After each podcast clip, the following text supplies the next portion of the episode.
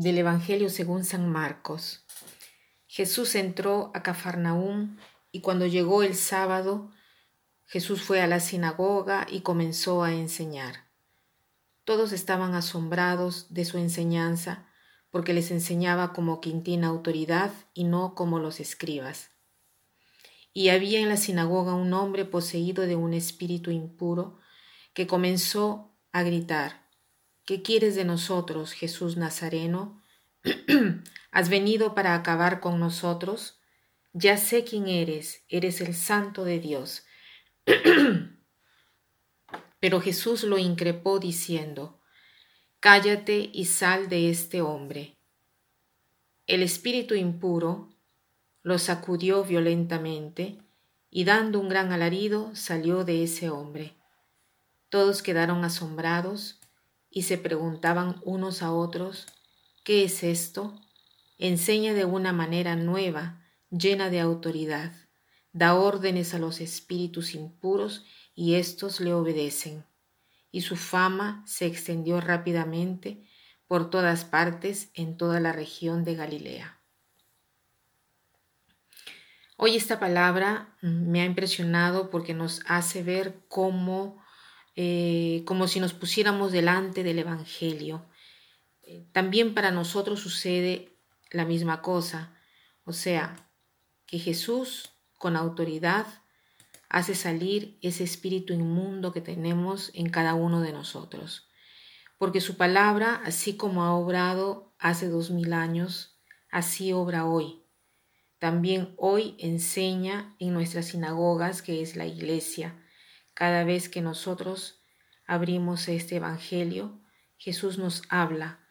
También a nosotros Jesús nos manda, nos ordena con autoridad para salir de nosotros cada espíritu impuro. ¿Y qué cosa significa este espíritu impuro? Cada uno de nosotros cuando va a rezar tiene dentro alguna pasión, de repente, momentos antes, hemos peleado con alguien, de repente hemos tenido pensamientos de envidia, de celos, de repente deseos de venganza, tal vez curiosidad, lujuria, tal vez falta de agradecimiento. Cada uno de nosotros puede albergar esto. Muchas veces repetimos las mismas equivocaciones, los mismos defectos, porque somos animados siempre de las mismas pasiones. Entonces también nosotros somos habitados por estos espíritus impuros. Entonces hoy hagamos este experimento. Cuando vayamos a rezar, pidámosle al Señor, Señor, aleja de mí con autoridad este espíritu impuro que tengo dentro. Puede ser la envidia, los celos, la venganza, cualquier pasión que tenga en mi corazón, cualquier pasión que me incita a pecar.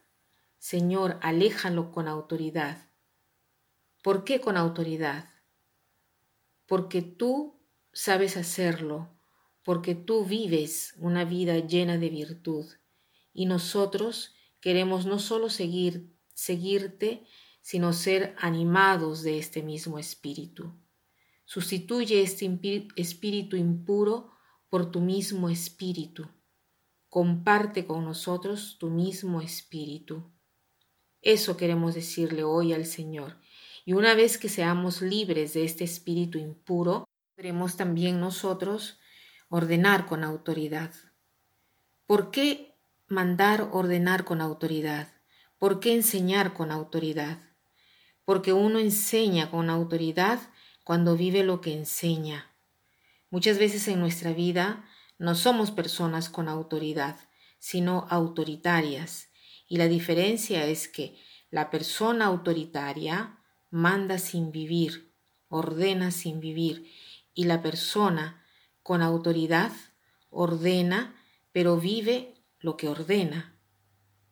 Y en primer lugar lo que ordena lo hace con la propia vida, con el propio ejemplo. Entonces pidámosle al Señor de ser también nosotros capaces de hacer esto. En primer lugar, Hagámonos liberar del espíritu impuro y sustituyámoslo por el Espíritu de Dios. La frase con la cual concluye la meditación de hoy es esta. Un no para quien haya tomado el valor tiene que ser explicado, no puede ser solamente impuesto. Un no como una regla pide coherencia, componente esencial de la autoridad. Que pasen un buen día.